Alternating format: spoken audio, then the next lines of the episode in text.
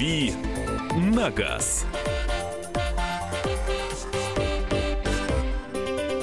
Рубрика «Дави на газ» Кирилл Бревдов в студии. Доброе утро. Александр Кочнев в студии. Михаил Антонов. Да, просто я думал, что будет чуть больше слов в твоем приветствии. Чем доброе утро? Чем доброе утро. Я готовлю, я же свою энергию берегу для ответов на вопросы. Э, потому что первые полчаса нашей программы это ответы на вопросы автомобильные. Вы их присылаете 8967 200 ровно 9702. Еще телефон прямого эфира работает для вас 8 800 200 ровно 9702. Ну, поехали сразу же. С добрым утром. Подскажите, пожалуйста, стоит ли брать Suzuki Grand Vitara 2000 2012 года, 2.4 автомат, 60 тысяч пробег.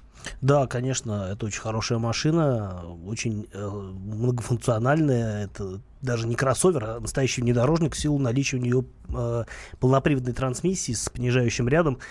По надежности машина хорошая, потому что Витара выпускается, по-моему, с шестого года. Гранд Витара имеется в виду. И, в общем, с мотором 2.4 это самый лучший вариант. По-моему, 167 сил там в ней. И, в общем, это топовый мотор для этой э, версии. Поэтому с, пробегом, с пробегом 60 тысяч Сузуки вообще никогда ничего не случится. Так что можете не переживать. Она еще два раза по столько же пробегает без серьезных проблем. Доброе утро, Кирилл. Увидел статистику о том, что самая продаваемая машина российской сборки – это Нива. Чем это можно объяснить? Следом идут Веста и Пола. Самая продаваемая Машина российской сборки? Да, ну нет, Это нет, какая-то самая э, популярная машина российской сборки.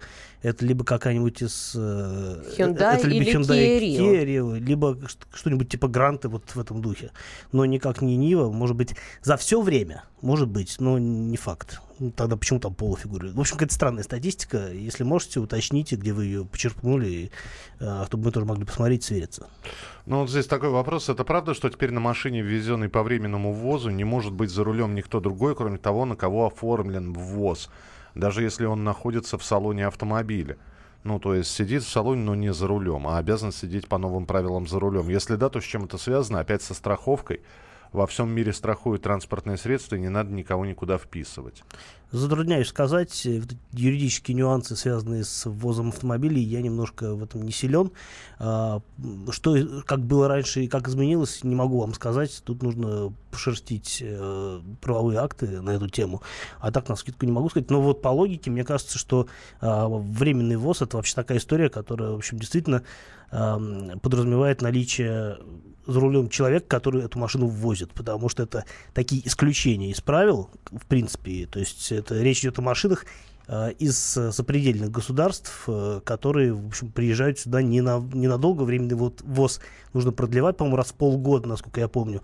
Но кто может управлять такой машиной, я затрудняюсь сказать. Знаю, что э, на машинах из таможенного союза из Казахстана и- Белоруссии, например, э, действительно можно свободно ездить. И многие вот э, белор- машины с белорусскими номерами, которые катаются по Москве, там, по России, это на самом деле э, ездят на них россияне и так далее.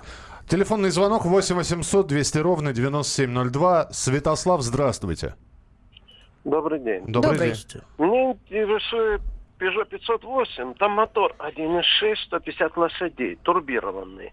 Насколько он надежен? Говорят, это немецкий мотор, который ставится на Audi, то есть, да, на, На BMW. на BMW, На BMW. единицы, да. И говорят, кушает масло, мало идет, и вот такие вот вещи плохие говорят про него. Спасибо. Да. А, да, это мотор серии Принц, который разрабатывался совместно э, немцами и французами. Такой мотор ставится на мини Куперы, а, на мини Купер S, если речь идет о турбированной версии. А, На BMW первой серии вы правильно заметили. А, Мотор довольно проблемный. Проблемы у него связаны с тем, что у него вытягивается цепь ГРМ, уходят фазы, начинаются разные процессы двигателем, закоксовываются, образуется нагар в большом количестве и так далее. Это все приводит к тому, что мотор приходится разбирать, ремонтировать и так далее, устранять дефекты которые изначально были заложены конструктивно в этом э, моторе. А, по характеристикам он неплохой, если в нем все работает так, как должно работать. И даже вот с такой большой машиной, как Peugeot 508, этот мотор справляется хорошо. А В, э, если весь- речь идет о версии турбо, по-моему, безнадувные э, моторы не ставили на 508. Автомат там нормальный, шестиступенчатый японский Айсин. То есть коробка там проблем нет. А двигатель действительно проблемный. Но опять-таки надо смотреть по состоянию машины. Может быть, предыдущий владелец, если речь идет о покупке бэушной машины, может быть, предыдущий владелец решил эти проблемы. А, и, в общем-то, вас они уже в ближайшее время не затронут. Доброе утро. Интересует мнение эксперта. Great Wall Deer 2007 года выпуска. Пробег 130 тысяч. Стоит ли брать? Спасибо. Ну, такая будет лотерея, на самом деле, потому что десятилетняя китайская машина это такая, в общем, не знаю, лотерея безвы, беспро, безвыигрышная. Безвыигрышная. безвыигрышная. А с другой стороны, в основе этой машины лежит э, японский Toyota Hilux, пикап неубиваемый. Ну, китайцы из неубиваемой машины могут сделать убиваемую, это легко. А, если речь идет о такой культуре производства, как было 10 лет назад в Китае. А, в целом, если машина ухоженная и за, за этот пробег с ней, в общем, там много чего успели сделать, я думаю, что теоретически ну, как бы такой вариант можно рассматривать в покупке, но, на мой взгляд, они, по-моему, все уже гнилые, эти э, Great Wall первых э, лет выпуска тех времен, точнее. И, в общем, ну, мне кажется, просто будет сложно найти машину нормальную по кузову. А что касается начинки, то эта машина примитивная, и, в общем, ломаться там особо нечему, хотя, ну, фиг знает, все-таки китайская техника, никогда нельзя на нее рассчитывать всерьез. 8 800 200 ровно 9702. Михаил, здравствуйте. Добрый день. Добрый, Добрый. день, да. А, Скажите, пожалуйста, а, Ford Focus 2010 года, мотор 100 лошадей, 126 тысяч пробег. Что ждать от этой машины? А, да, это не очень большой пробег для фокуса. Мотор не слишком высокофорсированный. Такой этот мотор 1.6, он был и в более форсированных версиях, там 125 сил, например. А 100-сильный мотор, ну, на мой взгляд, он немножко слабоват для фокуса. С другой стороны, если вы практикуете спокойную езду, в городе, то, в общем, никаких проблем. И автоматы там на них были нормальные, такие. Ну, то есть э, рассчитывать на то, что будет быстрая машина, вы, конечно, не сможете. А на то, что надежная, скорее всего, да. А, Следующий вопрос. А, Доброе утро. А, Что бы вы выбрали? Mazda CX-5, BMW X5, год 2015-16. Спасибо. Но это очень разные и по цене, и по характеристикам, и по а, всем остальным параметрам машины. А, я бы выбрал BMW, ну, просто потому что я примерно представляю себе, что от нее ожидать. Но, опять-таки, э, если вы не готовы заморачиваться с ремонтом машины, а X5 э, там, 12-15 годов, они будут требовать серьезных капиталовложений регулярно, а если это не дизель трехлитровый, то, в общем-то, вот, наверное, BMW хороший выбор, но если вы не хотите заморачиваться тут с ремонтом, тогда CX-5, потому что машина беспроблемная, и можно просто ездить, получить удовольствие от езды, а не от ковыряния с ней. Давайте еще один телефонный звонок примем. Игорь, здравствуйте. Здравствуйте. Три вопроса быстро. Прочитал вчера, кто не едет на московский автосалон. Ваше мнение, потому что ну, практически никто не едет из иностранных производителей. Второй вопрос. А Вчера прошла информация, что американцы, президент объявил о пошлинах на европейские автомобили, и это сильно ударит по европейскому рынку, может ударить. А, наши как бы вот обвиняют в этом, но у нас ведь тоже пошлины введены в виде утилизационных сборов, правительство не скрывает, что это скрытые пошлины. И третий вопрос. А, Lexus до примерно 2016 года не использовал, турбированные моторы, и с моделью, по-моему, NX вышел 200T турбированный. Как вы считаете, что ждать от этого мотора? Спасибо. А, Вкратце, московский салон уже не первый год, он проходит раз в два года, он уже не первый раз а, демонстрирует такой тотальный игнор со стороны западных производителей. Это нормальная ситуация, потому что а, в России сейчас не тот рынок, на котором стоит хвастаться новинками, да и в целом а, с эрой ГЛОНАСС здесь сейчас большие проблемы с ввозом новых моделей, поэтому, в общем, на, на- на московский автосалон приезжают, как правило, отечественные производители, ну и какие-то крупные игроки, там типа Hyundai Kia, и то не факт, что это вот будет продолжаться всегда. Поэтому, да, московский салон сейчас последние несколько лет представляет собой унылое зрелище. Что касается, пока помню, дву- турбированных моторов на Lexus, я не вижу здесь никаких проблем. Они уже ставятся не первый год и на NX, и на а, RX новый. А, я думаю, что я думаю, что вот этот вот седан IS, он тоже будет неплохим, потому что мотор один и тот же, а японцы умеют делать вещи качественно. А что касается второго вопроса, Пошлины. А, Пошлины. Там действительно вве- ввели импортные пошлины, но не на автомобили, а на стали алюминий, что касается, естественно, автопроизводителей. В общем-то...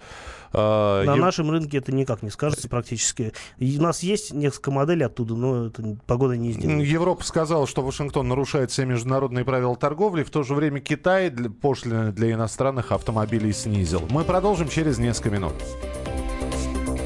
«Дави на газ». товарищ адвокат! Адвокат! Спокойно, спокойно.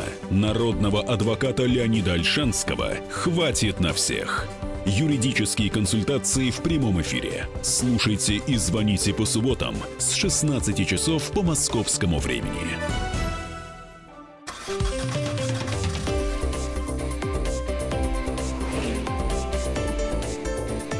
«Дави на газ». Кирилл Бревдов в прямом эфире на радио «Комсомольская правда» продолжает отвечать на ваши вопросы. Вы их присылаете 8967 200 ровно 9702. Александра Кочнева. Михаил Антонов. Ну, давайте с вопросов и начнем, а тем более, что их огромное количество. Сергей пишет, скажите, можно ли взять Daihatsu Move 2012 года, японец, объем 0,6 литра? Ну, можно взять, если у машины пробег небольшой, потому что, это, я так понимаю, это такой кейкар а, с японского рынка, праворукий, а, компактный, длина, я так понимаю, 3, 3,5 метра примерно. А, машинка маленькая и легкая, но все равно мотор 0,6 это, конечно, такой вот ограниченное ограниченный ресурс у него по сравнению с большими моторами. Поэтому взять, конечно, можно, но смотрите, если пробег небольшой, чтобы вам э, этого пробега на вас еще хватило. А если пробег запредельный, ну, будете, скорее всего, заниматься с мотором, э, решать проблемы. С другой стороны, на японцев есть куча контрактных моторов, и если кончается мотор за какие-то умеренные деньги, можно поставить точно такой же, но посвежее, и проблем, в общем, особых э, не будет. Но, опять-таки, смотрите, посмотрите по пробегу, по ресурсу и так далее. Арсений спрашивает, доброе утро, Мерседес B180 робот, э, бензин 2013 год. Какова ликвидность на рынке при продаже? Э, ликвидность любой машины премиум-класса, Mercedes даже маленький, это машина премиум-класса, а она всегда ниже по сравнению с какими-то более простыми машинами. То есть, ну, можно сравнить, насколько дешевеет, скажем, та же Toyota, и насколько дешевеет э, даже э, совсем еще свежий, не знаю, Range Rover. Mercedes А-класса, конечно, э, не Range Rover, который сразу теряет в цене там какое-то огромное Здесь, количество здесь денег. Б-класс, да. Б-класса, да? Б-класс. Но опять-таки имейте в виду, что это такой э, специфическая для нашего рынка машины, это такой компакт-вен э, на базе А-класса. И, в общем, он достаточно э, специфический в плане аудитории. А, машина хорошая, ну, за исключением, может быть, робота. Робот там, на мой взгляд, не очень удачный на Мерседесе. Там 710 коробка, ну, такая аналог фольксвагеновского DSG, по надежности вроде получше, а по управлению тягой, на мой взгляд, э, даже похуже. Но, опять-таки, вот сам форм-фактор автомобиля, небольшой вен, он довольно специфический, тем более в рамках премиум-класса. А, с другой стороны, есть люди, которые целенаправленно ищут такую машину, вам просто нужно дождаться, будет, если вы будете продавать такую машину, нужно будет дождаться соответствующего покуп- покупателя. Имейте это в виду. 8 800 200 ровно 9702. Галина, здравствуйте. Утро доброе. Доброе. Будьте любезны, автомобиль Хавей, э, купе А- А6, новый совсем. Дизайн великолепный, технические характеристики. Двухлитровый мотор турбированный, э, 190 лошадиных сил, э, робот, робот, вот который не СД, СДГ, ДГС, ДГ, ДГТ. ДГТ который. Так. ГД, так, э, значит, который не Вы хвастаетесь сейчас который или что? нет, я не хвастаюсь, я просто была на тест-драйве, проехала. Подскажите, какие подводные камни могут быть и стоит ли брать этот автомобиль новый? А, Говорят, очень хорошая машина, по отзывам коллег, э, действительно, и по характеристикам, по ездовым качествам, и по отделке салона очень достойный аппарат. Я лично не ездил, но все собирался, собирался и даже записался на тест-драйв. Я не помню, ну как, то ли на июнь, на, то ли на июль, потому что огромная очередь из журналистов на эту машину, всем любопытно на ней покататься. Я обязательно на ней в ближайшее время поезжу, по-моему, каких-то все-таки 20-х числах июня я записался. После этого смогу вам более подробно рассказать о своих наблюдениях. А, насчет надежности не могу сказать, потому что китаец с турбомотором, на мой взгляд, это стрёмно, конечно, в некотором смысле. С другой стороны, э, китайцы делают сейчас все подряд для всего мира, и в Китае собираются достаточно высоко, высокотела- высокотехнологичные автомобили. Например, э, Volvo э, S70, который продается в Ро- S90, прошу прощения, который продается в России, это машина китайской сборки. А это Volvo, это премиум класс, это машина с э, потрясным совершенно салоном и достойными характеристиками. Поэтому я думаю, что в плане надежности у Havail должно быть все хорошо, тем более, по-моему, какие-то у них там приятные условия гарантии. А что касается коробки, ну, в любом случае, если речь идет о э, 10, то есть это робот с двумя сцеплениями, это всегда заведомо хуже, чем классический автомат. Но, опять-таки, не так много этих машин для того, чтобы была какая-то по ним подробная статистика.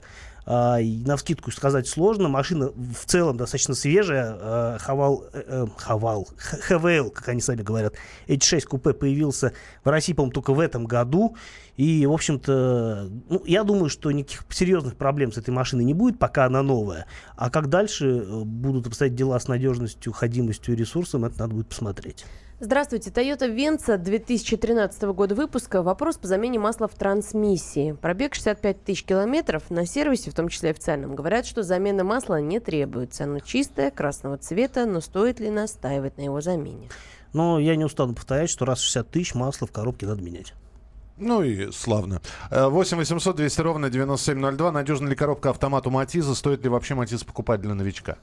Матис стоит покупать для новичка, но я бы все равно предпочел версию с э, механикой, просто потому что э, дохлый мотор объемом 0,8 литра в сочетании с э, таким довольно устаревшим по конструкции автоматом, это такое очень грустное сочетание в плане в плане динамики разгона машина вялая и, в общем-то, не очень быстрая, даже несмотря на то, что она легкая и, в общем, а, ну, достаточно, э, достаточно мощностью обладает этот мотор для этой машины. А, в любом случае, э, если вы хотите научиться ездить, учитесь ездить лучше на руке. Потом вы просто сможете больше всего и пересесть на нормальную машину с нормальным автоматом. Давай очень коротко. Э, Ford Ka или Opel Tigra? Opel Tigra. 8 800 200 ровно 9702. Андрей, здравствуйте. А, здравствуйте. Здравствуйте. А, здравствуйте, уважаемые ведущие. Здравствуйте, Кирилл. Хорошо, что дозвонился. Kia Sorento 1, рестайлинг 2009 года. 2,5 литра, 170 лошадей. Что скажете? Ну, нормальная машина. Это из первого поколения, она еще равная и, в принципе, довольно проходимая. А, по надежности надо смотреть. 2,5 это, по-моему, дизельная версия, да, если не память? Дизель, дизель. Ну, э, опять-таки, надо смотреть по пробегу, по общему состоянию машины. А, ничего критически ломкого там в ней быть не должно, насколько я понимаю. А в целом, ну, нужно смотреть, опять-таки, состояние конкретного экземпляра. И, в общем, как на ней ездили до этого, всегда по машине это понятно. Nissan X-Trail дизель, 100 тысяч пробега, механи... механика. Стоит ли брать? Да, стоит маленький пробег для такой машины, совершенно не критичный. Ford Mondeo 4 это, видимо, модель, дизель 2 литра 2009 года выпуска. Пробег 180 тысяч, периодически выскакивает ошибка двигателя, э, коробка автоматическая требует техобслуживания и ошибка курсовой стабилизации вылезает все одновременно. На сервисе точно никто ничего не может сказать, предлагают заменить турбу. Когда глушишь мотор, все проходит, и опять все хорошо. Но вот чем неприятны такие э, неочевидные глюки, тем, что их можно ловить годами и так в результате не выловить. Что делать, спрашивает а, слушатель. Либо смириться и ездить так, как есть, пока что-нибудь окончательно не сломается, и тогда уже не будет понятно, что именно требует ремонта или замены. А, либо продать машину, если вас это сильно напрягает, э, продать ее человеку, который не увидит, что на ней выскакивают какие-то ошибки, купить себе что-то другое, и, в общем-то, груз с плеч э, долой. А в целом, ну, не знаю, если, ну, может быть, сервис стоит поменять, если не могут ошибку найти, потому что если э, ошибка фиксируется на, в машине, если она дает сообщение о том, что есть какой-то сбой, то компьютерная диагностика должна показать, что именно не так. 8 800 200 ровно 9702. Артур, мы вас слушаем, пожалуйста. Здравствуйте. Подскажите, пожалуйста, Mercedes Vito 639 кузов, 2.2 турбированный дизель. Э, стоит ли брать такую машинку, как хватает ли? А год какое производство? Пропало у нас человек. Ну, неважно. Uh, ну, Вита это машина из коммерческой линейки Мерседеса. С одной стороны надежная, с другой стороны э, надо понимать, что эти машины гоняют хвост и в гриву. Скорее всего, там пробег какой-нибудь совершенно гигантический. И, в общем, в каком состоянии находится машина, сложно сказать. Тут всегда нужно, если вы хотите такую машину у себя купить, нужно очень долго и тщательно подходить к вопросу выбора, поиска машины. На это могут уйти там, не знаю, месяцы, но в результате это всегда имеет смысл делать. Лучше э, купить машину, потратив на это определенное количество времени и средств, потому что любую машину, э, в, тем более ну, довольно сложную технически, хоть и э, хоть и коммерческую, все равно Мерседес это Мерседес. А всегда надо делать ну, полную диагностику, чтобы ну, потом уже не столкнуться с какими-то проблемами, которые обязательно со старой машиной вылезут. Э, в общем, машина сама по себе неплохая, 2.2 дизель, он э, он понятный для такой модели, но опять-таки очень сложно найти живой вариант. Давай, Саш, финальный какой-нибудь вопросик по Вайберу. Здравствуйте, подскажите, пожалуйста, выбираю между Opel Astra и Volkswagen Golf, обе 13-14 года, с турбиной и автомат. Спасибо. Ну, если говорить об Астре, то я бы ста- постарался избежать мотора 1.6 турбо. 1.4 турбо получше. А вообще лучше, наверное, смотреть в сторону гольфа. А, но опять-таки, если автомат, то у гольфа, скорее всего, это будет DSG. А DSG хуже, чем автомат у Opel, хотя и автомат тоже не очень хороший. Выбор, на самом деле, сложный в силу того, что обе машины не являются беспроблемными. А, поэтому есть смысл выбирать из конкретного экземпляра и просто смотреть, какая модель вам больше нравится. Мы продолжим через несколько минут с вопросами на данный момент. Все, будем обсуждать автомобильные новости. Оставайтесь с нами. Рубрика «Дави на газ», Кирилл Бревдо, Александр И Кочнев. Михаил Антонов. Продолжение следует. «Дави на газ». Главное аналитическое шоу страны. Михаил Владимирович Юрьев, Михаил Владимирович Леонтьев, Илья Савельев. Это главтема. Они знают, как надо. Мы несем свою миссию выработать мысль о том, как должно быть. Программа «Главтема» на радио «Комсомольская правда». Слушайте в прямом эфире каждый четверг с 20.00 по московскому времени.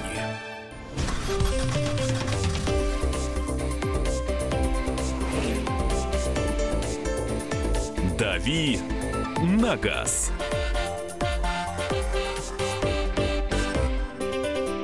Продолжаем программу «Дави на газ». Кирилл Бревдо, Александр И Кочнев. Михаил Антонов. И уже переходим к автомобильным новостям. Кирилл, ну, главные автомобильные новости последних дней – это цены на бензин. Ну, а Есть- как же еще? А как же еще? Ну, что, ты, что, что, что вы имеете по этому поводу сказать?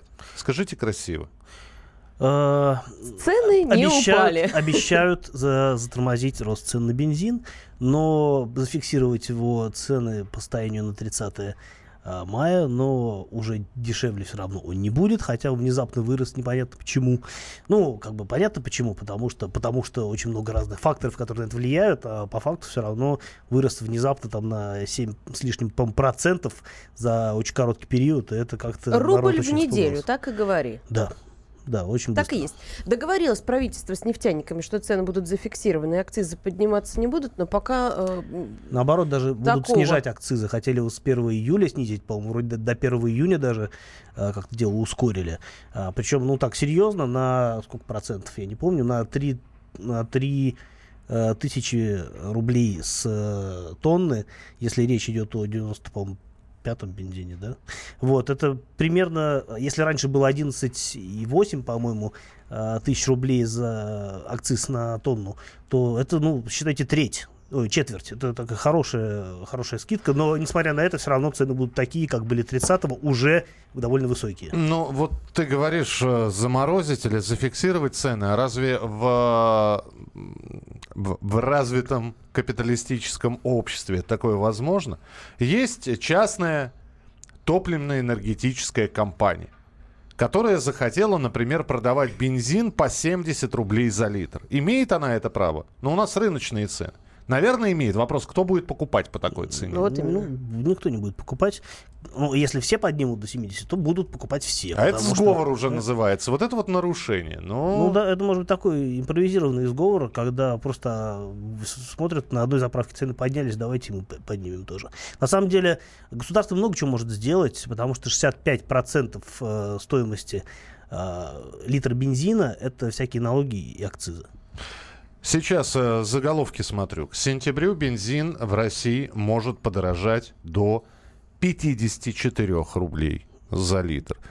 Да, Саша, Раньше 50 рублей обещали, и всем казалось это каким-то сущим кошмаром, а сейчас 54, и так вроде как И уже спокойно как-то воспринимается. веришь. и все-таки твои прогнозы. Вот на данный момент, э, что будет с ценами дальше? Бензин не умеет дорож- э, дешеветь в России, поэтому цены будут только увеличиваться. Конечно, я думаю, что до европейских цен мы не дойдем в ближайшее время, но будем к ним упорно стремиться. А, Посмотрим, какие будут цифры в реальности. 54 рубля, не знаю. Я не, не думаю, что до конца года будет 54 рубля. До, пол- до полтинника, скорее всего, дойдем. А, ну, теоретически возможно, что осенью цены чуть-чуть понизятся, потому что есть так, сезонность у цен на топливо, но в любом случае они понизятся не настолько, насколько они выросли, это надо понимать. А, какие цифры будут действительно на, на прайс-листах АЗС, это вот всегда Э, всегда любопытно, всегда интрига. Э, точную цифру вам сейчас никто не скажет. Но вот здесь пишут, ладно, бензин, а газ почему дорожает? Кстати, пока Кирилл будет отвечать на этот вопрос, мне вот просто... Э, я хотел сначала провести опрос, сколько у вас уже стоит бензин. Я понимаю, По что разным мы... городам. Да. Я понимаю, что мы сейчас в ценах за... просто заковыряемся. Н набросают. Я понимаю, что средняя цена бензина и будет вот колебаться там от 40 до 43. Ну, вот где-то так, да? Поэтому вот какой вопрос я хотел бы вам задать. А сколько у вас в месяц, вот прикиньте сейчас, сколько у вас в месяц, товарищи, которые нас слушают, уходит на бензин? Наличный, не на служебном транспорте, а вот сколько вы тратите прибли- приблизительно из своей зарплаты, из своих доходов. Можете в процентном соотношении скажете, я отдаю десятую часть зарплаты, и это все на бензин только. Бензиновая десятина, так называемая. Бензиновая десятина, да. Бензиновая декадина, мы бы сказали. 8 9 6 7 200 ровно 9702. 8 9 6 7 200 ровно 9702. Сколько у вас в месяц выходит? Ну, если, если вы посчитаете, сколько выходит в неделю, умножьте на 4, месяц получится как раз. Первым отвечает Кирилл я, у меня есть два ответа на разные вопросы. Первый я хочу прокомментировать по поводу газа. Я думаю, что газ дорожает по той же причине, что не по той же причине, а по той причине, что дорожает бензин. Потому что это тоже топливо, на нем тоже ездят. Если дорожает одно топливо, ну логично, что будет дорожать и другое топливо. А, это мое личное мнение. Да. А, наукой не подтвержденное, но мне кажется, в общем, любой логически мыслящий человек, в общем, к такому же выводу придет. Простая экономика. А что касается, э, сколько бензина уходит э, в неделю в месяц, да, ну, человека. Да. Это на самом деле очень зависит. Тут очень много разных факторов есть. Например, я знаю, что у меня где-то на бензин уходит, ну, там, полторы тысячи в неделю. А, ну, а, соответственно, в месяц там порядка шести тысяч. А, иногда больше, если я больше езжу, иногда меньше. А, но я думаю, что вот ориентир примерно полторы тысячи в неделю. Вот, хотя... шесть, тысяч в месяц. Кирилл, Саш, у тебя? Ну, чуть больше пяти тысяч. Чуть хотя больше пяти. Я вот сейчас на выходных активно катался на Мерседесе, который жрет литров 20, наверное, на сотню. И я спалил вот, вот недельный запас топлива фактически я спалил. Полбака у меня ушло, а, чуть меньше, чем полбака. А полбака это, это только включил раз... зажигание. Это еще от заправки отъехать не успел. Я буквально там два дня назад беседовал с приятелем, который вот только что продал э, машину благополучно. Он говорит, что хочу что-то экономичнее, потому что я живу за городом. Это э, он надо пояснить, он живет э, сам в Питере, а живет э, у него есть загородный дом, ну как дом, загородный дом, назовем это так. так. Теперь, теперь уже дом. А, вот, и это где-то километров, по-моему, 40 от черты города, и он каждый день ездит э, на работу. Он говорит, у меня на бензин уходит 18 тысяч в месяц, при том, что ездил он на достаточно недорогой, э, недорогой, достаточно э, малокубатурной а, машине. А, ну. Мини-купер у него э, был, вот, э, причем не турбированный никакой, обычный первого угу. поколения мини-купер с мотором 1.6, там 100 э, с небольшим сил, не помню сколько именно а, и 115, по-моему. И это, даст, ну, там надо понимать, что машина довольно была прожорливая, несмотря на свои компактные габариты, литров, наверное, 10-12 она у него ела. И вот э, при таких э, параметрах, и при том, что он не всегда живет, остается за городом, а иногда и на, у себя на Васильевском обитать начинает. Но, тем не менее, 18, 18 тысяч в месяц, это много. Так, пишут, около 30, вы пишите только город, пожалуйста, регион да, хотя бы. впечатляет. Ну, наверное, 30, очень просто много ездить 37 Ростов-на-Дону, 25 5 э, тысяч в месяц на дизельное топливо, 8 тысяч рублей. Это мы в месячные расходы берем. Дизель. Э, до подорожания чуть больше 10 тысяч. Так, э, здравствуйте. 10-12 тысяч – это одна пятая от зарплаты, пишет нам Сергей. Что тут еще? Да, 120-150 баксов в месяц на бензин. Это из Америки нам пишут, я не понимаю, почему в баксах. Не знаю. А, пожалуйста, не дублируйте свои сообщения. Это относится вот к абоненту, с, чьи, чьи цифры на 65 заканчиваются. Вы по несколько раз присылаете одно и то же. А, так, что еще?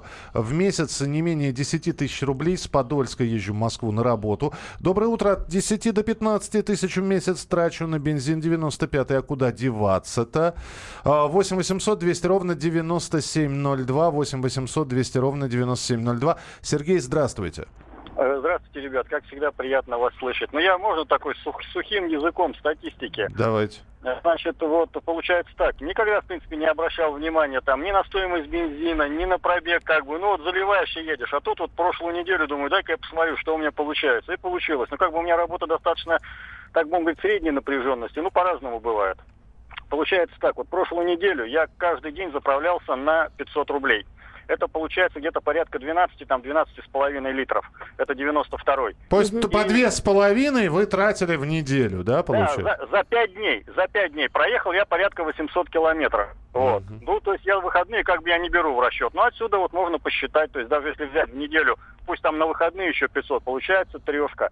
Вот умножайте на 4, ну вот получается в пределах 12. А на чем ездите просто? Опять же, кубатура какая у вас? Э, Двухлитровый двигатель. Ну, то есть это самое, для меня это самое оптимальное по расходу и всему, потому что меньше вроде как э, не совсем это интересно, а больше, ну там уже на самом деле как бы расход А увеличивается. бортовой компьютер какие цифры показывает среднего расхода? Вы знаете, у меня машина еще нет бортового компьютера. Понятно. У меня, Спасибо. у меня обычная Да. Toyota Vista 93 года, как бы, поэтому очень надежная машина и двигатель такой, что, знаете, вот ест все, ну, и, в общем, нормально, все хорошо. Спасибо большое. Славные представители Голландии нам пишут. В неделю 110 евро. Ну, прилично, там топливо стоит в два раза дороже, чем у нас, поэтому, в общем, неудивительно. А, доброе утро. 8 тысяч рублей в месяц. Делать нечего. Нужно ежедневно добираться на работу. Ужас. Это не Москва, а Ставропольский край. Около 9 тысяч рублей в месяц. Плюс супруга ж около шести с половиной. В мае засекал, вышло 110 литров. На машине еще и работаю. Живу в маленьком городке Алтайского края. Так, Так. 4-5 тысяч в месяц вместе с другими платежами по машине выходит 12-13% от дохода. Ну, тут не очень понятно, другие платежи, может быть, машина кредитная. Из Южной Кореи мы. Здесь местная валюта один к, к одному. Ну, один доллар, один, а, одна корейская, что там, вона, да, у вас? Мгм. А, литр Вон стоит... на какие деньги? Вон на какие деньги. Да, литр стоит од- а, 1 доллар 30 центов. Прилично. Прилично, очень прилично. В месяц на бензин 10 тысяч уходит. Это город Киров пишет. Нам стоимость одного литра м, 92-го бензина 45 рублей. Ну, как в Москве. Да, примерно так же. Бесплатно езжу на электромобиле. Если на X5 дизельном, то 8-9 тысяч в месяц. Это Воронеж. Доброе утро. На бензин около 100 рублей. Наверное, вы в нулях ошиблись. Тысячи рублей или 10 тысяч рублей. Потому что 100 рублей на бензин и 3 тысячи на газ. 8 800 200 ровно 9702. Данияр, мы вас слушаем, пожалуйста. Доброе утро, ребята. Так, Здравствуйте. скучаю без вас периодически. М- А мы без вас. Я, а, а, да, а вот э, мне вот интересно, а за границей вот э, тоже растет бензин и какие у них цены, вот интересно. У меня вот уходит в неделю где-то рублей 600 э, на бензин, ну, ну, чисто по Ка- будням А для какая за граница вас интересует? Вы скажите, пожалуйста. Я вам могу сказать, например, У- а, Украина, конкретно шесть- Аме- а- Украина Америка- 65 рублей, если переводить на Нет, наши нет, деньги. нет, нет, нет, я даже не, не знать не хочу. Это Америка и ЕС, вот интересно, как Рассказываю. Америка 65 э, центов, это, ну, то есть меньше доллара за литр. Мгм. Это около 40 как раз рублей получается. Да, там цены на бензин сопоставимы с нашими. Европа, ну давайте, Германия бензин, Германия цена. Германия 1 Евро доллар 10. 59 центов. Один- ну, один я в евро. долларах, у меня в долларах, А, вот, один. пожалуйста. Табличка на сайте kp.ru, я ее нашла, никакого секрета нет. Открывайте, В досмотрите, Италии, ради по-моему, еще дороже. В Италии самый Э, дорогой Доллар бензин. 76. Я Болгарию могу сказать. Болгарию могу Говори. сказать. И в переводе на русские деньги 68 рублей на литр. Тоже дороже, чем у нас. Это 92-й причем. Ну, все равно дороже, чем у нас. Дороже. А, продолжим через несколько минут. Присылайте свои сообщения. Будет еще несколько автомобильных тем. Не забывайте прямой эфир на радио «Комсомольская правда». А, в Ютьюбе а, радио «Комсомольская правда» прямой эфир набираете, слушаете, смотрите, общаетесь в чате. Мы вернемся через несколько минут. Оставайтесь с нами. «Дави на газ». Прекращаю свою деятельность на посту президента СССР. А и на небе. Илья Ковальчук! Я не верю своим глазам! Это с нами уже явно было. Это дежавю. Воспоминания о прошлом, о том, что было в детстве и молодости, то, что мы бережно храним в памяти. Программу «Дежавю» слушайте по будням с 11 вечера по московскому времени.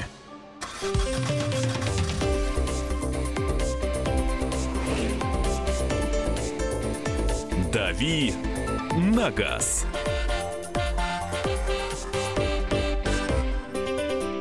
Э, Здесь э, стали, когда мы рассказывать про то, сколько стоит бензин за границей, спрашивают, а в Азербайджане, Венесуэле, Арабских Эмиратах сколько почем бензин? Э, Знаете, вот а- Азербайджан очень быстро нашел э, около 60 рублей за литр. Ну, 0,73 доллара. Мгм. Нет, вру, это не, 0, это не, не около 60, около 50 рублей. В Венесуэле в три раза дешевле, чем в России. Все давайте дружно поедем заправляться в Венесуэлу. Сказал Кирилл Бревдо. А, здесь же Александра Кочнева. Давайте, вы пока пишете, мы читаем все. А, давайте еще несколько автомобильных новостей. Кирилл их, может быть, прокомментирует. Может быть. А, россиян расстроила обновленная Лада Гранта FL. Фейслифт. Да, сказали, что, в общем-то, ничего не изменилось фактически. Э, Самое обидное, э, самый обидный комментарий, который я смог про, э, прочитать про обновленную версию, как была убогой, так и осталась. Что ну, ска- наверное, многого-то и не ждали от нее. Да, а что скажешь? Ну, раз расстроились, значит, видимо, ждали многого. Хотя, на самом деле, на мой взгляд, в общем, ждать особо было нечего. Э, честно говоря, не знаю, где они ее увидели. Я видел только м, фотографию машины а, в камуфляже, где, в общем, мало что понятно. Примерно понятно, что а, сделали такую же морду машине в э, стиле Лада Веста, в, в стиле Лада X-Ray. А, но, опять-таки, это все еще не окончательный вариант. Окончательный вариант мы увидим на московском салоне, если каких-нибудь, правда, утечек раньше не произойдет, как это обычно бывает. Но в любом случае, а что вы ожидали? Фейслифт это лишь э, такой, ну, по большому счету, ретушь внешности, может быть, доведение каких-то отдельных характеристик, э, может быть, там, не знаю, обычно оптика меняется, решетка радиатора, бампера. Иногда что-то по технике меняют, но в автовазу нечего менять по технике, поэтому э, все усилия, в общем, пришлись на, На работу красоту. дизайнеров, да. А кака- какова красота мы пока не знаем, потому что те фотографии, опять-таки повторюсь, которые есть в интернете, они не показательны. А в России появятся новые пешеходные переходы. Их приподнимут над проезжей частью.